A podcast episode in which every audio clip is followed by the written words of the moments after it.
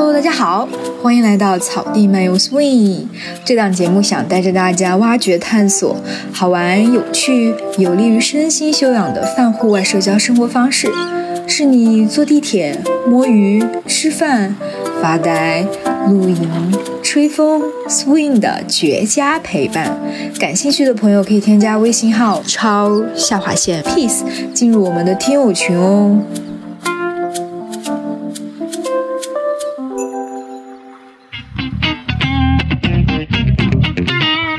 听一个博主说，他说他旅行前读过的最深度的一本书叫《小红书》。我会给自己创造一些在生命体验里面的记忆点吧，比如在一年里面有那么一两场旅行，那其实我是能跟很多人去分享。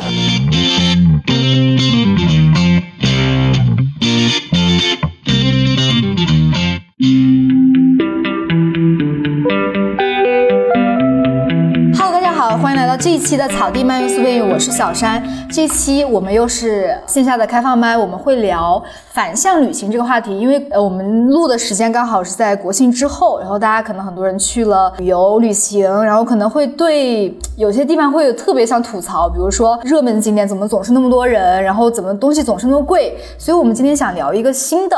旅行方式叫反向旅行，这个词其实在各种媒体上特别的火。最近，就比如说，大家可能会喜欢错峰去打卡一些小众目的地。那现在呢，我们身边有两两位听友朋友，我们先让听友朋友跟我们打个招呼吧。大家好，我是李超模。Hello，大家好，我是狮子。我们今天呢，就是跟我刚刚开场白所说，就是想聊一下。反向旅行这个话题，也想让大家能对旅行方式有一个新的认知。我想跟你们聊聊。首先，第一个问题，你们觉得什么样的旅行才配叫做反向旅行？就你们怎么理解这个词？就在我看来，哈，就是这应该是属于那种。出奇制胜的旅游方式，众人向左，你向右，就是人家一天到晚要特种兵旅游，我们就偏不这么干，我们就要比较躺平。然后第二就是我们可能会喜欢去一些比较小众的目的地去玩，比如说我看到国庆的时候，其实蛮多人不会去那种很大众的地方，比如说哎一定要去东南亚，或一定要去什么呃北上广深去打卡，比如说有人会去海南的五指山，你们有听过吗？天津的黎州区。听过吗？浙江的丽水、山西的朔州、湖北的襄阳等等，然后就发现，其实这种地方也有非常多值得去深度旅行的一些空间。你们也可以聊聊，就是你们去过的反向旅行的小众的地方，特别值得分享的。啊，超模先吧。超模反向旅行，首先我对反向旅行这个定义，就不是说一定是跟那些信息流中的那些信息都是。相反方向的，只是说这个反向旅行对我来说其实是定向旅行，就是自己确定方向的一个旅行。对，然后这个自己确定方向的，就是肯定是跟自己的实际情况匹配嘛。一个就是时间上面的，一个就是呃当时的一个状态的一个东西，然后还有就是一个当时的兴趣，还有当时的一个资金状况。对，然后我就就是有几次反向旅行的经历吧，在我看来是反向旅行，然后。就是上一次辞职，就是跟狮子这个差不多，就是就是拿到 offer，但是没有说立即入职，然后给了自己两个月的一个假期，真爽呀！那后来去哪里玩了？就是算是一个航线了，就是我当时给自己这这段旅程叫呃 M 航线，因为当时它的一个开端是，我有一个好朋友送了我一件麦当劳的 vintage，就是一件衬衣，我就就是把它叫成。麦门信徒的 M 航线，因为我刚好去的那些地点串起来也是个小 M 型。国内是吗？对啊，对，就是我那个辞职之后，就是先回家一趟嘛，就是看看家人，然后休息休息，就是从广州。去到了北方，就是回张家口，然后回北京，然后后来又回到广州，去香港看了一个展览，然后又去到上海逛那些 showroom，因为我们有那个时装周嘛，然后又从上海去了成都，去参加一个春游音乐节，就反正都是这种文化类型的活动，就是。去完那个音乐节，大大概差不多就是四月底了，然后快到五一的时候，我就在家给自己一个礼拜的 闭关时间。然后大家那时候都在出去玩，我那时候已经玩够了。哦，对，中途我还去舟山，就是呃上海旁边的一个岛上，去做了十天左右的义工，因为就相当于就是呃换宿嘛，你过去之后义工，然后他会提供一个住宿，然后你可以自己在那边散心 各方面的。嗯啊，刚漏了这个航，就是航线里面是有这一站的，所以就是我这两个月我觉得挺反向的。那你这个 M 的航线是你凑巧是个 M？对啊，当然是凑巧，就是我这是我复盘复盘出来的。哇，好神奇！因为我当时这个呃。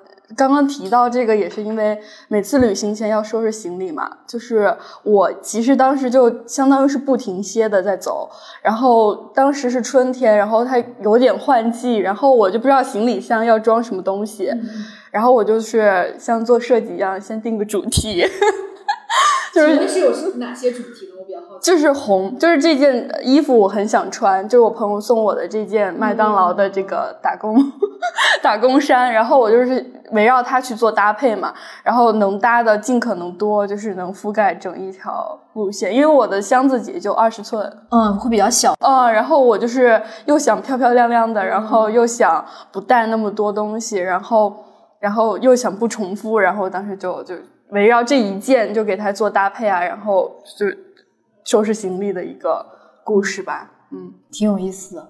我首先讲一讲我概念中的反向旅行，其实。呃，我个人我是不太喜欢就是在旺季出行的。那其实我会攒假期在淡季里面，呃，选择就把它休掉，或者可能是工作的转换期间，我会呃使用半个月或者一个月的时间去某一个地方去玩，这样的心态会更加放松吧。第二个，我觉得应该是呃我们会走一些非正经的一个路线，可能正常人呃就是旅游大巴呀，然后走那些。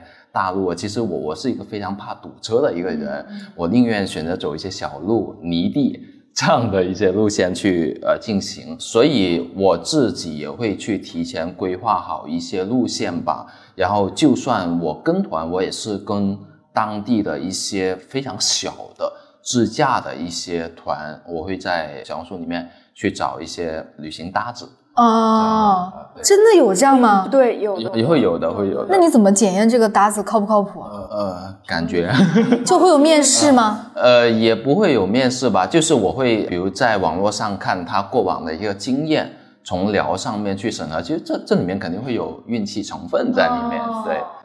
我我一直觉得找搭子这个是在互联网的一个流行词，但我身边真的没有人这么做，我就很好奇。现在很多年轻人都会，比如饭搭子哈啊，对对对，麻将搭子，我也没找过 搭子。还有就是呃，像超模所说的啊，会有个主题式的一个旅行，就是呃，我我会因为我喜欢这个城市一些吃的，然后就去吃那个东西，就这么简单，有可能就不去逛一些。正常的一些景点，我觉得在这个地方，呃，因为吃给我留下足够记忆点，它就值得了。嗯。然后包括呃，超模刚才所说的，像 vintage，啊，我自己是个人很喜欢 vintage，我会在比如英国的时候，我特意去爱丁堡那边去逛那些店，然后对，就是因为去买买那些东西，包括呃，我记得我买比较多是在北京的鼓楼那条街。会很多 vintage 的店，那边是也比较推荐大家去找一找吧。就你们说的，就是这种主题是你自己很喜欢的一个东西作为导向，去贯穿你整个旅行里面的一些对设计思维。我觉得可能这是现在很多年轻人的一种反向的一种玩法。可能以前人会觉得就是报一个旅行团，然后就很轻松的出行。其实，呃，走马观花，它不一定能给你带来多大的价值，有可能。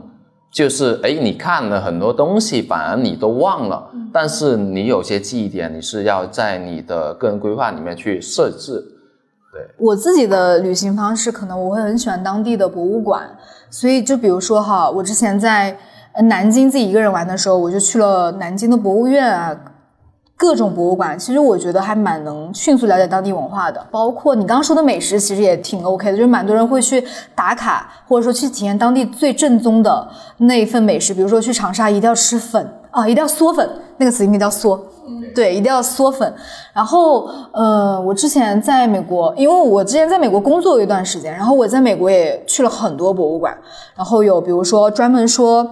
呃，美国的日本移民的博物馆也有专门说芝加哥建筑的博物馆，你看完那些博物馆，你可能得需要一天的时间嘛，但你会对这个城市有个非常具象的一个记忆。哦，就像你们刚刚说的，vintage 以及美食都是旅行里面你自己感兴趣的一些串联的故事线嘛。然后我其实我感觉在我记忆里面，我很少会跟团。我觉得跟团就是那那那个口诀说的，上车睡觉，停车。呃，那个什么，然后下车拍照，对啊，就是我，我觉得没有什么意思。但当然，有的人选择这个，我也能理解，因为为了为了便捷嘛。可能跟团，我觉得更多是呃，就是它方便帮你呃去解决门票和车方面。但是其实现在很多团就送你过去，他不会带你去玩啊，就是。他是负责车的部分，嗯，这种叫半自由行嘛，我觉得这个也 OK。比如说你带着家人，带着自己的家里面长辈，这种会比较帮你解决一些麻烦。还有我我自己会有个习惯，就是我会去到每个城市，我首先会去书店。哦，我也会。然后我必须要在当地去买一些书。嗯。然后其实书店它因为现在也有很多不同风格的书店，它很能体现到当地的那种文化的。就除了博物馆以外的啊，这种其实呃，估计我们都是会因为某个地方文化而去到这个。是的，是的，是的。我是会展览，然后一个就是书店，这个还有就是 live house，然后还有就是当地的集市。就我上一次是去了大理，然后他们是有一个当地就是每周六会有的一个叫三月街集市。我刚好就是去，当时也是一个朋友带我去嘛。我觉得那那个才是最当地的一些风土人情，就是六就是周六的每个周六嘛。然后他们也没有说固定日，就是周六。然后就是很多当地的人去摆的一个集市，就是吃的、用的、穿的，反正都有。就真的就是。才是在当地，就当地人会去的东西，对，那个感觉还挺不一样。就像说，很多人去泰国，他会一定会去打卡清迈的那个 JJ Market，也是当地人会去办的一个集市。对，这些都是很衔接本土的一些东西。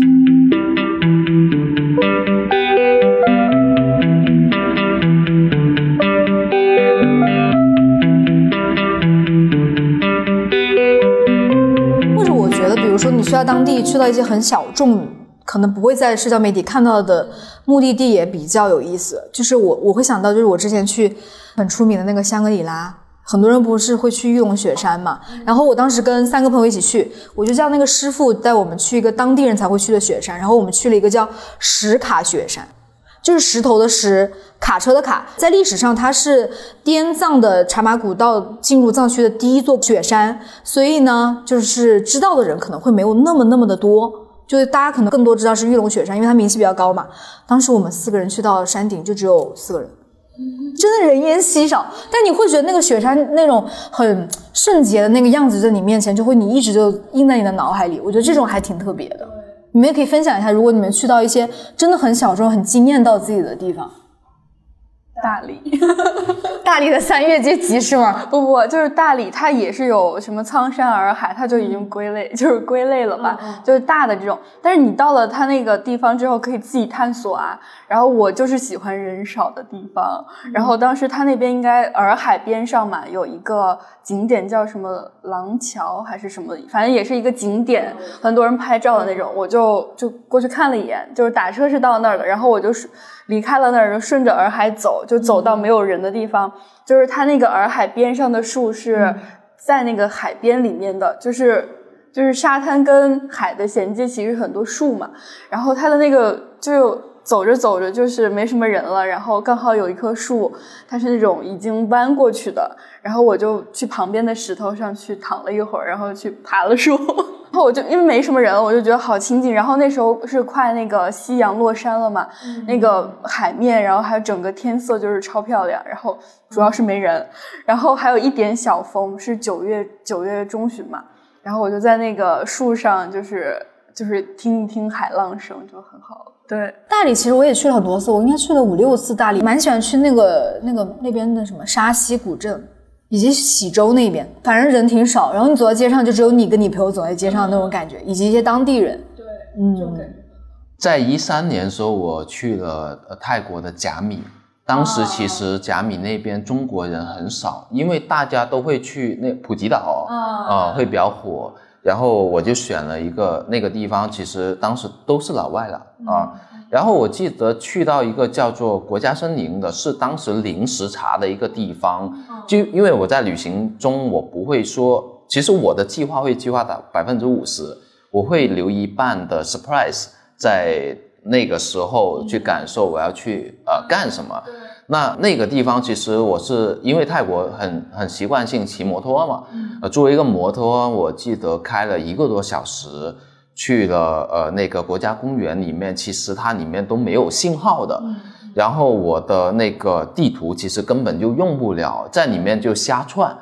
这去到那边，其实它是一个非常非常原始自然的一个地方，也没什么人，就基本上只有呃就是在管理公园那几个人，就没有游客了。所以就是完全沉浸，就是呃呃，就是他那边真的很原始，所以很多大树啊。其实再出来的时候，我根本就查不到地图，其实也没有信号，也当时也是蛮害怕的，因为自己呃人在异国嘛，也也对，就就这种情况，所以呃也遇到很多原生态的一些蘑菇啊，然后呃小东西啊，蜘蛛啊那些肯定是有的。对我记得还有一次我。呃，在那边好像洗澡的时候，用毛巾一抹我的脸，然后全都是蚂蚁。呀，我我的密集恐惧症突然发作了。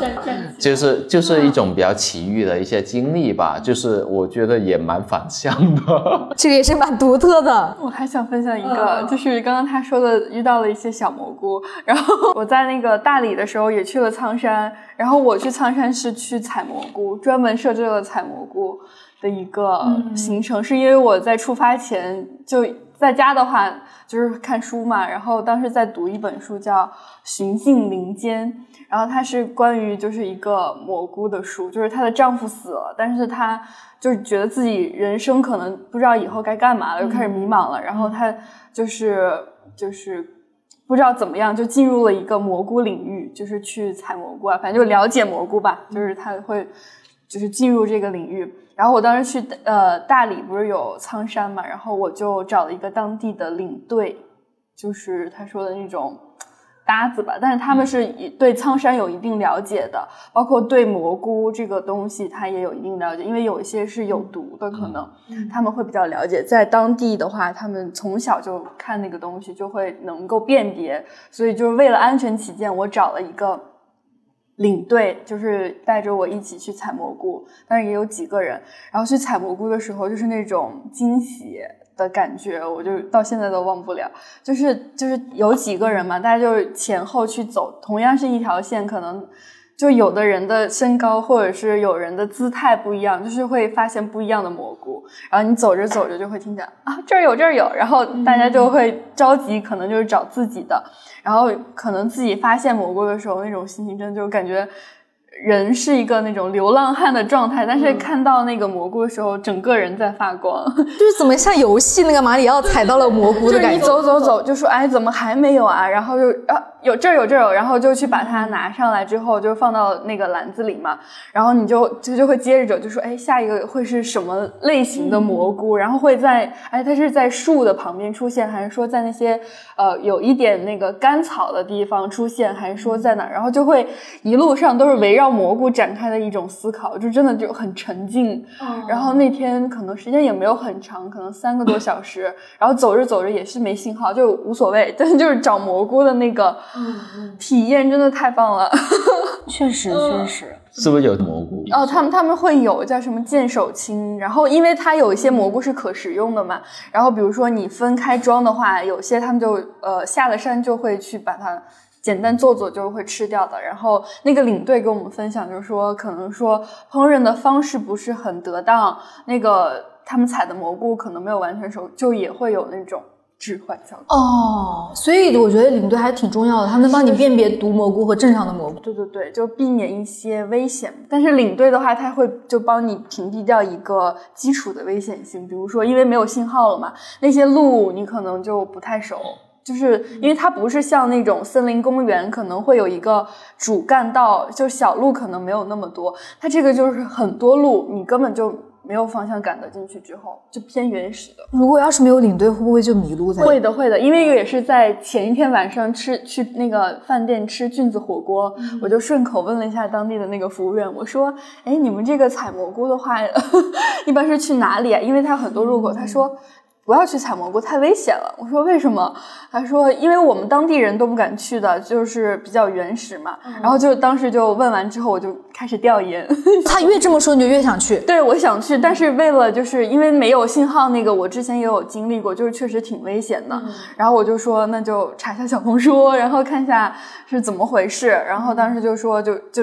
找了一个方案，就是找个当地的领队，然后带着你，但是也不用说太多人那种。很多领队呢，你也要辨别一下，然后价格啊，然后比如说这条线他会带几个人啊，然后体验好不好，就是也是能简单分辨的。然后当时去了之后，那个领队还挺好的，然后他还带着一个当地的阿姨，当地阿姨的那个一个是他了解路，一个是。他对蘑菇更了解，然后我们就当时体验也是挺好的。然后中间休息的时候，阿姨还给我们分享了她自己制作的一些月饼，因为当时快中秋节了，快中秋节，因为我是在中秋节放假之前去的，没什么人，然后就会能够享受到这些。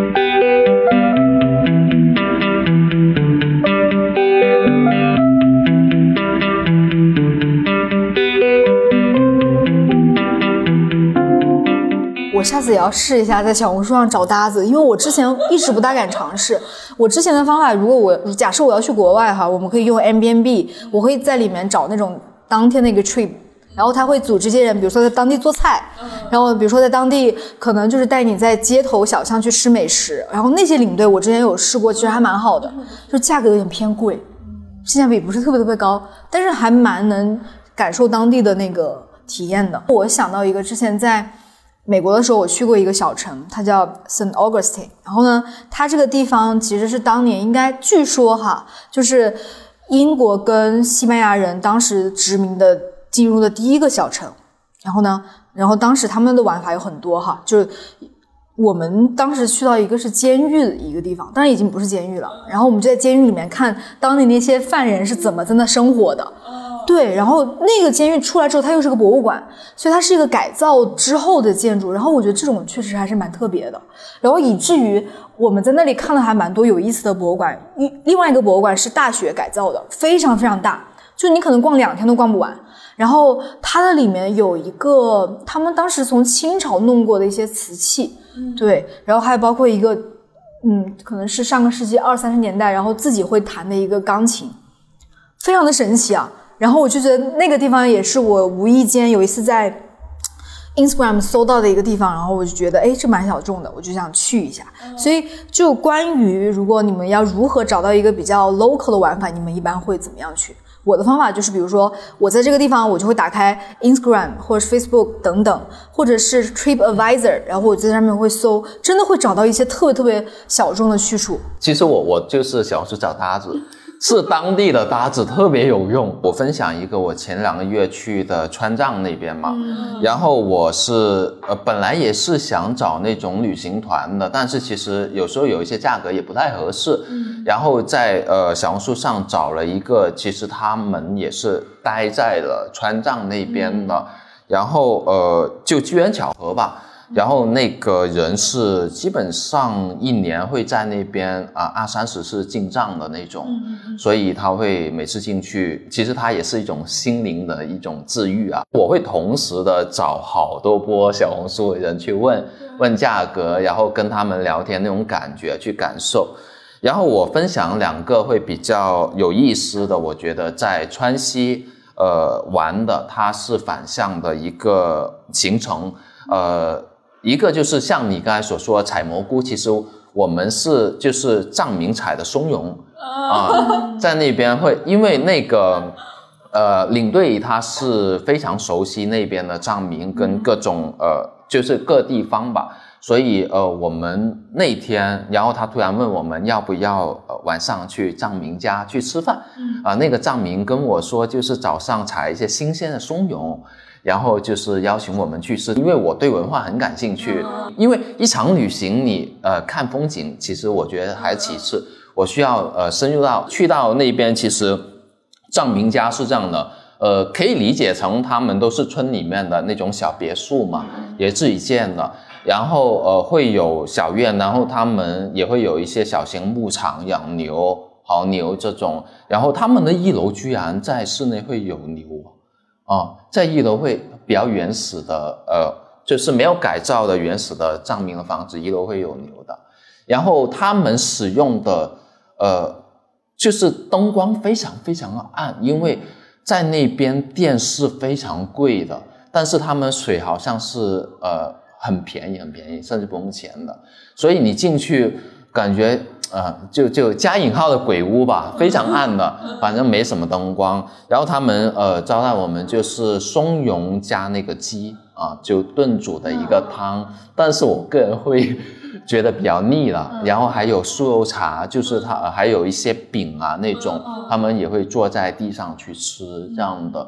然后就是比较有意思啊，我觉得。在里面就是呃一起聊，然后还会聊到他们的一些婚俗的一些习惯，然后他们也会有呃一妻多夫啊，然后一夫多妻的这种文化。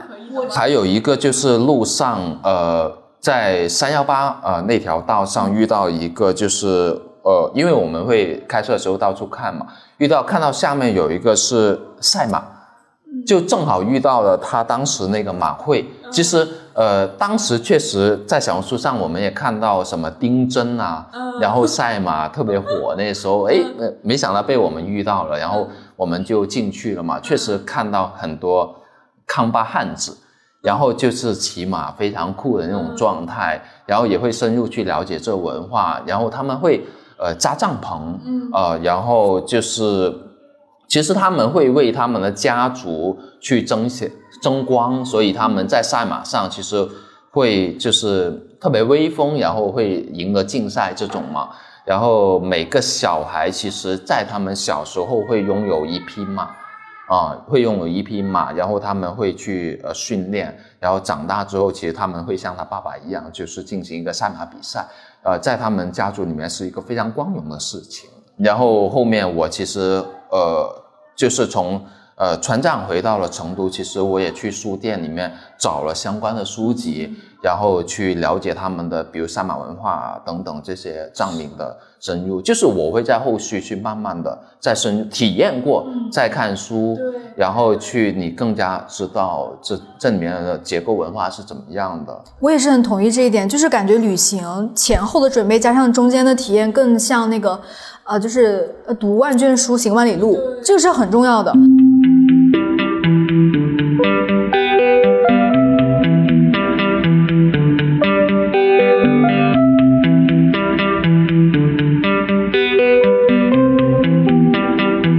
你们刚刚说到就这么多比较有意思的，去 local 当地的。旅行其实都离不开你们在网上找的搭子嘛。但如果你们找搭子，你们会，你刚刚也说的会聊一些话题，聊些问题去甄别他。你大概会问哪些维度的，会让你觉得，哎，这个人很靠谱，我就选他了。呃，首先基本肯定是路线、价格，包括他们会去一些什么呃小众的地方，这都是我会问的。然后在聊天过程中，你会发现，从语气里面肯定会发现这个人他是一个什么样性格的人，呃，然后对我们我们都会去辨别嘛。对，你们会是说是微信的文字消息多还是打电话？文字消息，对，这样就像一个客服。你有没有担心，比如说你跟他聊，但你过去发现其实是另外一个人在跟你对接，在带你去当地玩？他就是这样子的呀，就我找的那个是这样子的，因为去了之后跟那个领队聊，才发现他们也是有运营团队的。比如说我们在小红书上对接的，其实就相当于淘宝上的客服，他们会把这些路线啊、价格啊、各种就是注意事项跟你说清楚的。但是领队就相当于他们那边的讲师。但我会发现，一般就是做的比较好的那种，其实他回复都会比较官方。反而那种刚起步的那种，可能他会更加的对待每个客人啊，用心程程度也不太一样吧。嗯，对。那你们会比较偏向于那种非常呃流程化、很正规的，还是说是那种很 personal 的一些搭子？会选哪一种？呃，很正规，它。比较有保障，但是它可能惊喜感会少一点。嗯啊，因为他们在路上其实呃，所谓的会有一个监督在里面，你的路线你要按正常的去走。那如果小型一点的机构，有可能嗯，他个人的随意性会更更多。我反正我会呃会比较偏后者吧，随意性为主。对，这样，其实我因为我没有在互联网上找过搭子，但我比较倾向于，如果我最近想旅行。我可能会找一个，就是我身边的朋友，然后他有没有时间跟我一起去旅行，且他对这个地方比较了解。嗯，如果实在不行，我就会去某些平台去找一个当地的包车师傅，然后他同时也是向导。我倒是没有试过小红书，我下次要试一下，这是一个还蛮多惊喜的地方。我之前听一个博主说，他说他旅行前读过的最深度的一本书叫《小红书》。我有想到是这个梗吧，但其实也没有错呀。小红书应该给我们广告费。我要这期出来，我要去艾特小红书的那个那个官方的人。其实，在早些，我觉得小红书没有那么火的时候，我是会去看马蜂窝的。嗯啊，嗯，其实有些人的游戏写的还蛮真实的，他不会给你推很多网红的地方。我我我之前写过一篇东极岛的。哦，东极岛是在哪？是不是在江浙那边？东极岛它其实是也在舟山那边，它从舟山坐船过去的。对，它是一个小岛。呃，我我应该是一三年时候去的吧。那边还有一个叫蓝眼泪。哦，好好听的名字哎。那那个就海上会漂浮一些蓝色的那些，呃，一些像生物。其实我没看到，但那个岛上，我当时我觉得最震撼的就是呃星空。真的很棒，对，在晚上的时候，你一往啊抬头，其实哇，岛上的生活是这样子，为你，你突然从一个很繁忙的城市，突然去到一个很宁静的地方，我觉得这个就是旅行的意义，就是能让你脱离你现在的很烦人的舒适圈，然后去看一点就是你可能很难看到的风景。我上一次看星星还在撒哈拉的沙漠里面啊，但是因为有近视，我看不到，我只是感觉好像天上长了一点像麻子一样的东西，但是真的很放松。然后我们是骑着骆驼，然后进到那个沙漠里面，然后住在沙漠的那个酒店。即使那个沙漠里面有很多，就是沙漠的那个床上面很多沙子，你会觉得很割你的皮肤，割你的肉。但那天晚上就大家一起围着篝火晚会，听着呃那些外国友人说一些很蹩脚的中文。就是觉得很好玩，他们很喜欢说中文，说那个就说和其他的中文朋友叫他们六六六，六六六走遍天下。我去的撒哈拉沙漠，我是从摩洛哥进去的嘛，然后当时是在一八年，我大学本科毕业，然后我就去环整个摩洛哥去玩吧，啊，然后印象中最深刻的地方其实是摩洛哥的舍夫沙万，我我觉得你们应该有看过那个图，就是那整个城市都是蓝色的，有没有看过？就特别清凉，摩洛哥我知道，嗯，就是在摩洛哥，对摩洛哥，对，嗯，但有很多人会弄混什么摩纳哥，很多很像的那个名字嘛。然后舍夫沙万这个地方，它是为什么是蓝色呢？就有很多说法，有一种呢就是不浪漫哈，说是为了防蚊子，要涂上清凉色。第二个是因为当时蛮多阿拉伯人在那边，所以他涂了蓝色，是阿拉伯人很喜欢那种颜色，对，就。众说纷纭的一种呃依据，但是就那个地方真的非常非常美，就而且我们当时是夏天去嘛，很热，但你去到那个地方真的有降暑的那个作用。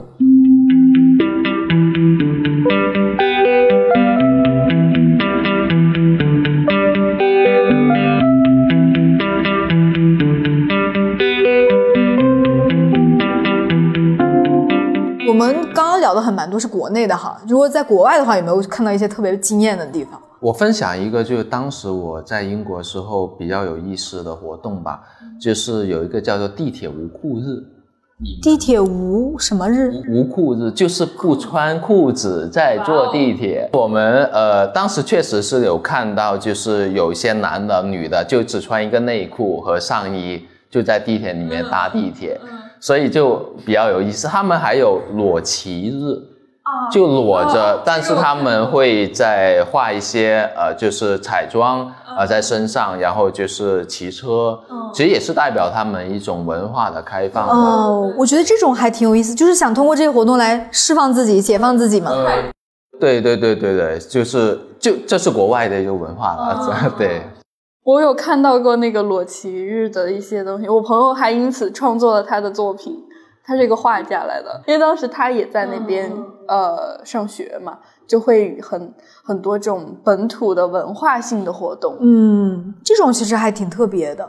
我想到就是，呃，像我有一些朋友，包括我自己，可能会喜欢跟着电影的地方去打卡，因为我还没有去过英国。但是如果我要去到英国的伦敦，我很想，呃，跟着一部电影叫《诺丁山》，我不知道你们有没有看过？去了吗？去了那个书店，对呀、是不是一模一样啊？一模一样。好漂亮！就是我看那个男主 每次骑着自行车，拿着一束花，然后从那经过。对，当时是因为那边有市集啊，也是那种复古市集，然后那书店就是在对街边嘛，就反正也蛮有意思一种体验了、嗯，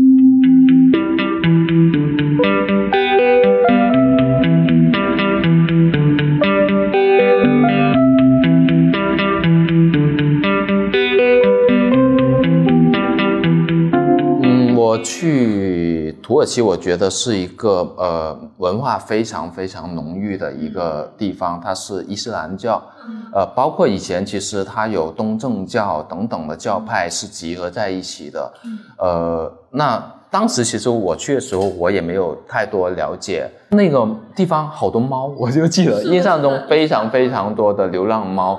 然后呃，它那个地方其实你在街头上会见到很多的呃伊斯兰的人，然后女性其实都是戴着那种头巾的包裹的，但是在那个呃清真寺里面，其实他男女的那种呃在权利上面其实是很明显的看到的。就是男性他是能在清真寺里面去朝啊、就拜的，女性她要她会有护栏，她得在外面。啊，就是我我当时会见到呃这么的一一种现象哦，它其实是偏保守的哦、因为它会有宗教的一种呃文化约束在里面的，是的。我去过的那个摩洛哥，就是我整体感觉它还挺开放自由的，因为我刚刚不是有分享过斋月嘛，但其实我跟当地的那个民宿的小哥聊，他其实很多人不愿意去做斋月的，他依然是信奉穆斯林的时候，斋月的时候，其实他们 suppose 是不能吃东西的，就是他们每天那个城里会响一个钟，那个钟一响，你是不能吃任何东西，包括水都不能喝，你应该是只能喝空气。那个钟到晚上的时候又会响，那个时候就是说哦，你可以吃东西了。然后我就问那个民宿小哥，我说你真的是会这样遵守吗？他说不是，在他们摩洛哥他们是非常开放的，就是当然有人会特别呃严苛的遵循，但有些人就完全他这样可以吃喝玩乐，他不顾及这些。他说，呃，他觉得穆斯林应该是一种 humanity，不是一种就是压抑你自己的一个规训。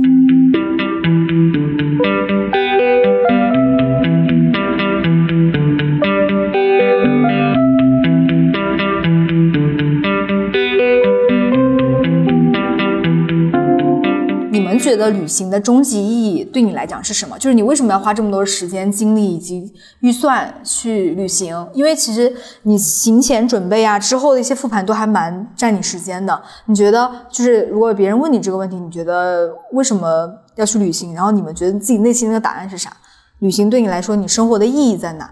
就好，我先说嘛。就我觉得旅行的意义对我来讲，就是脱离一个让我很烦的一个舒适圈。就在我压力很大的时候，我觉得旅行能让我转移对目前生活、工作的各种压力。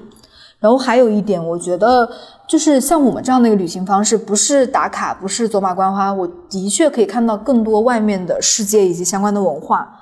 对我觉得这点是一个非常非常让我觉得每一年一定要去旅行的一个 KPI 之后的动力。你们可以分享一下，就是终极的这个意义。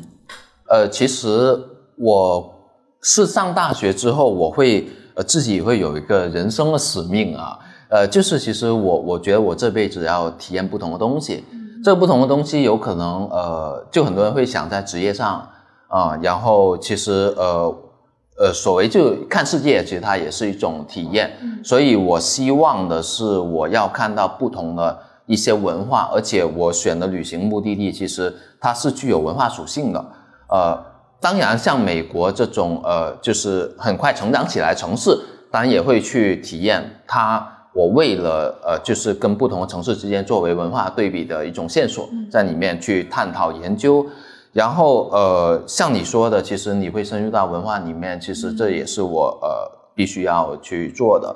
那呃，我会给自己创造一些在生命体验里面的记忆点嘛。嗯，对，绩点，我觉得，比如呃，在一年里面有那么一两场旅行，那其实我我是能呃，就是跟很多人去分享。